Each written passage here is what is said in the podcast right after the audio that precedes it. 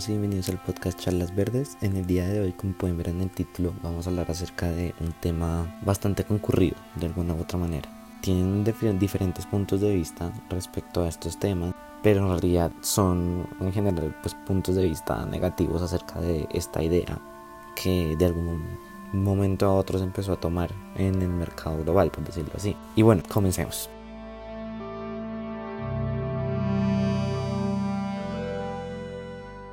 Para poder empezar, como ustedes siempre saben, yo siempre empiezo con una pregunta y es ¿qué es cosificar? En este caso, ¿qué es cosificar? De pronto muchos ya habrán escuchado este término, puede que muchos otros en realidad no, pero cosificar significa el hecho de tratar o empezar a usar a una persona como una cosa o a, no necesariamente una persona sino a, a algo que no es una cosa lo tratan como una cosa generalmente pues es una persona pero bueno En estos casos, la cosificación se usa más que todo en el marketing, en la publicidad, en, bueno, en general en toda nuestra sociedad actual, por decirlo así. Los objetos son las personas, ya no se vende necesariamente un objeto, muchas veces se vende a la persona. Un ejemplo que yo veo, o bueno, sí, que yo he intentado clasificar han sido los youtubers los youtubers ya ni siquiera venden contenido en realidad, porque el contenido que dan prácticamente lo copian uno y otra vez, una y otra vez otro montón de youtubers. Lo que venden son ellos mismos, venden su imagen, venden su persona, se venden prácticamente para que de alguna u otra manera puedan pues conseguir dinero y triunfar en YouTube, que es la plataforma. ¿Qué otro ejemplo? Bueno, pues en realidad es que hay muchos digamos, hay muchas propagandas en las que se usa a la mujer como un objeto. Tal es el caso, digamos, de los desodorantes de hombre, en el que, pues por alguna razón, siempre muestran como que, ay, las mujeres van a caer a tus brazos y a tus pies si usas tal desodorante o tal perfume o tal situación. Son formas de venta que, si bien al principio no eran graves, pues digamos que ahora en realidad es bastante complicado. ¿Por qué?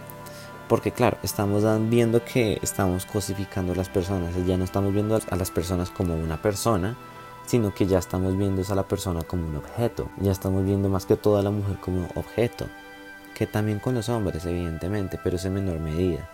Es mucho más con las mujeres, siempre es como la mujer no sé qué, la mujer de estas, a la mujer la usan mucho, que para imagen de marketing, que para esto, que para aquello, que tiene que ser que las curvas, que 90, 60, 90, etcétera, etcétera, etcétera, ¿no? Que no pueden estar gordas, que no sé qué. Y de alguna u otra manera, estos puntos de vista o estas formas de vender están afectando a las personas, o sea, a las mujeres cuando usan a las mujeres y a los hombres cuando usan a los hombres. ¿Por qué? Porque estamos intentando alcanzar un ideal muy complejo, muy imposible, por decirlo así. Con la mujer como objeto, ¿qué es lo que terminan causando? Enfermedades, anorexia. Ese es un ejemplo bastante común, por decirlo así, la anorexia y la bulimia, porque como las mujeres tienen que ser muy delgadas, que la que es gorda entonces ya es fea, que si es rellenita también es fea, y se empiezan a buscar estándares de belleza bastante inalcanzables que solamente lo pueden alcanzar las modelos o las supermodelos y que en realidad pues hasta las supermodelos empiezan a sufrir por ello que tienen que ser talla cero que tienen que ser súper delgadas que tienen que ser no sé qué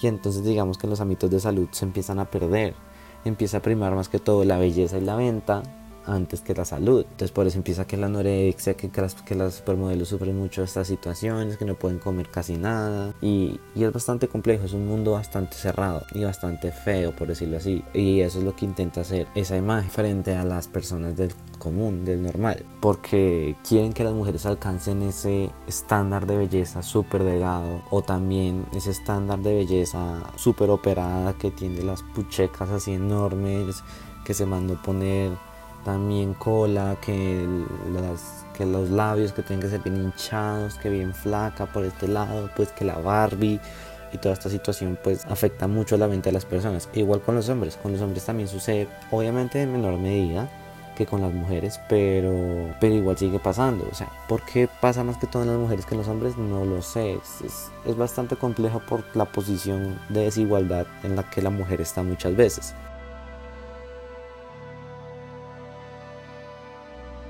En el caso del hombre, pues digamos que también está, pero se hace más como indirectamente, por decirlo así.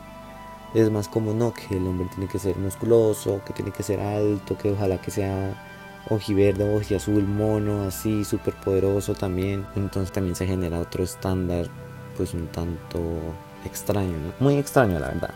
Es un ideal imposible, como les venía diciendo. O sea, un punto en el que como que la belleza ya no se puede llegar y que los pocos afortunados son los que les va muy bien en todos los aspectos de la vida. Que también se ha visto bastante. Hay algunos estudios que muestran que las personas que son atractivas les va mucho mejor, digamos, consiguiendo un trabajo o toda esta situación, mientras que las personas que son menos atractivas, por decirlo así, pues lo tienen un poco más complicado. Pero pues es eso, es, es, esa, es ese problema de, de visión que hemos tenido también desde hace poco tiempo, porque, pues no sé, nuestro mundo en realidad, o nuestra sociedad está en un punto bastante extraño, en un punto en el que consumimos mucho, pero también tenemos un mundo muy deprimido, pero también estamos muy felices, pero también tenemos unos ideales imposibles y no sé, es un revoltijo de todo bastante complicado y bastante, sí, bastante complicado de, de tratar, la verdad, y de entender también, no sé, son puntos de vista que salen en una parte del mundo y de repente ya están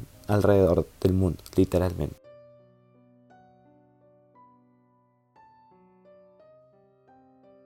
Ahora bien, todos estos puntos, o bueno, todas estas formas de actuar, todo este marketing, pues es solamente con un fin, y es el impulsar el consumo, impulsar las industrias, digamos que más que todo la industria de la belleza, con la idea de, la belleza inalcanzable, la industria de la moda, con que las marcas son los que, lo que más se vende, con que el que compra pirata o el que compra a bajo precio pues no tiene con qué o no es aceptado, el que tiene plata es el que más le, al que mejor le va, el que se puede hacer las cirugías, el que se puede comprar la ropa y así.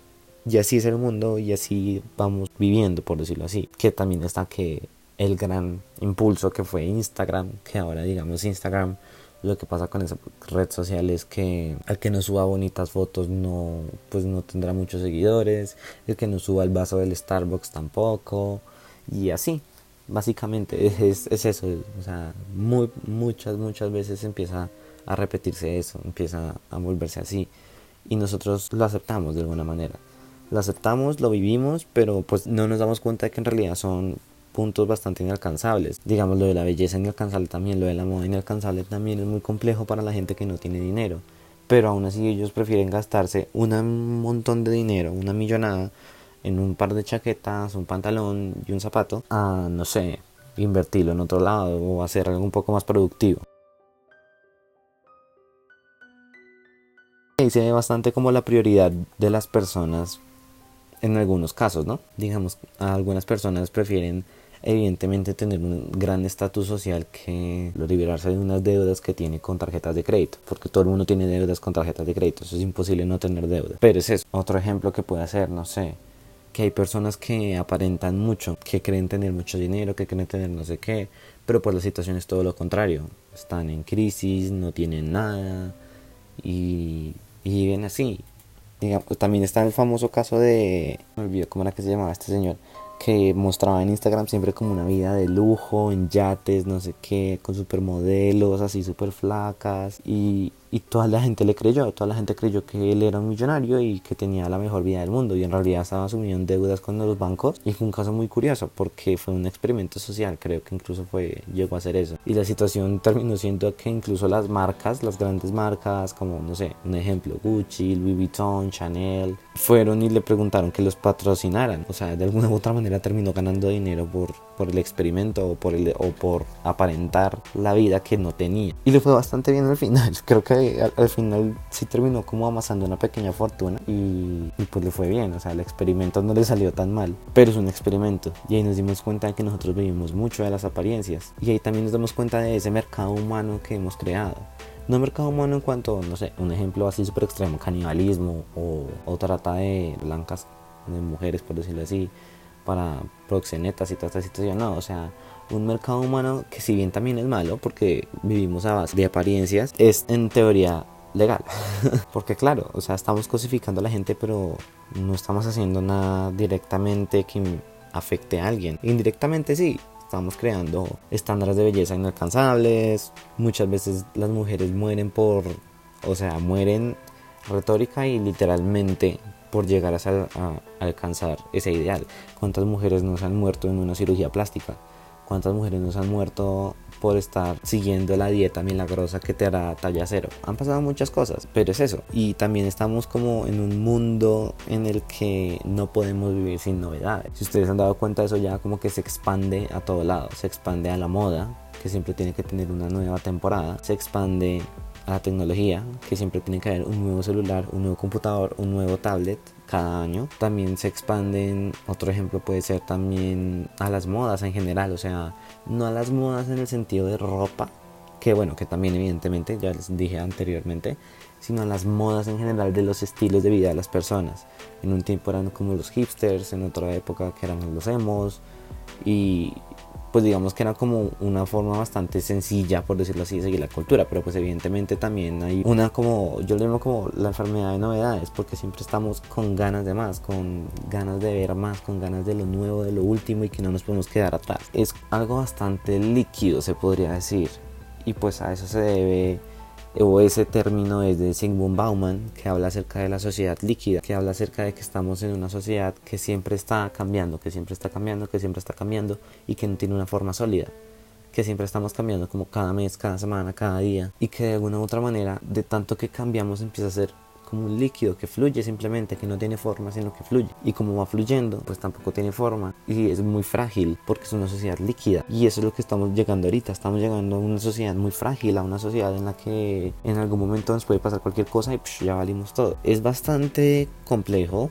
de entender y digamos que es como una idea bastante sencilla de lo que propone Sigmund Bauman, pero a grandes rasgos es eso y es con lo que nosotros estamos viviendo ahora, es lo que nosotros somos. No somos una cultura, o bueno, tenemos una cultura que nos dura una semana, un mes, tal vez dos, pero en general estamos así, cambiando. Un ejemplo, los challenge famosos. Los challenge no duran más de una semana o dos, tal vez. Si es muy bueno, tres, pero de resto, poco más. O sea, el de Flores Lava, también está el de la botella, también el de la tapita, hay muchos. También el de Andy, que ese, ese sí que duró muy poquito que era como ay que Andy en el cuarto y todo el mundo que estaba por ahí pasaba pues se tenía que caer como si fuera un juguete pero bueno me despisté perdón. Y pues es eso básicamente. Estamos en una sociedad líquida en donde las culturas las vamos modificando a cada nada o alguien las modifica a cada nada no se sabe. Pues básicamente todas se podría decir porque sin uno o sea sin sin manada no hay cultura por decirlo así entonces, pues es eso. Y también estamos tan sumidos en el hecho de estar cambiando de cultura y de idea y de moda que no cuestionamos nada. Simplemente estamos siguiendo, estamos siguiendo, siguiendo y siguiendo la moda, siguiendo las formas de vida y ya. Pero no los cuestionamos, no decimos como en realidad esta forma de vida es tan buena como parece. O en realidad necesito esa prenda de ropa. O en realidad tengo que ver esas formas de entender la vida. Son preguntas que uno debería al menos hacerse. Que si uno las pueda responder o no, pues ahí sí ya depende de cada persona, porque pues cada persona tiene un punto de vista diferente y para una persona sí puede ser muy valioso ser millonario y así sea vivir solo no interesa, pero tener toda la plata del mundo. Como para otros pues es más sencillo pues tener una familia tranquila, normal, sin destacar mucho y son felices así. Pero pues es eso, y ya, básicamente eso era lo que les quería contar por el podcast de hoy. Les quería decir, o bueno, si ustedes se han dado cuenta, los últimos capítulos los he hecho un poquito más corticos. A ver qué tal les parece o qué tal no. Pues ya ustedes me dirán si les parece o no les parece. Coméntenme en donde sea que me escuchen, en iBooks, Apple Podcasts, Spotify o por las redes sociales también. Yo les respondo. Y ya, básicamente es eso. Entonces recuerden seguirme en mis redes sociales, en Instagram como arroba verdes, en Twitter como Felipe Puerto 6, Felipe Radio Piso Puerto 6, perdón, y en Facebook como Felipe Puerto, que es mi página de Facebook. Y ya, eso era todo lo que les quería decir por el día de hoy. Nos veremos en otro episodio. Chao.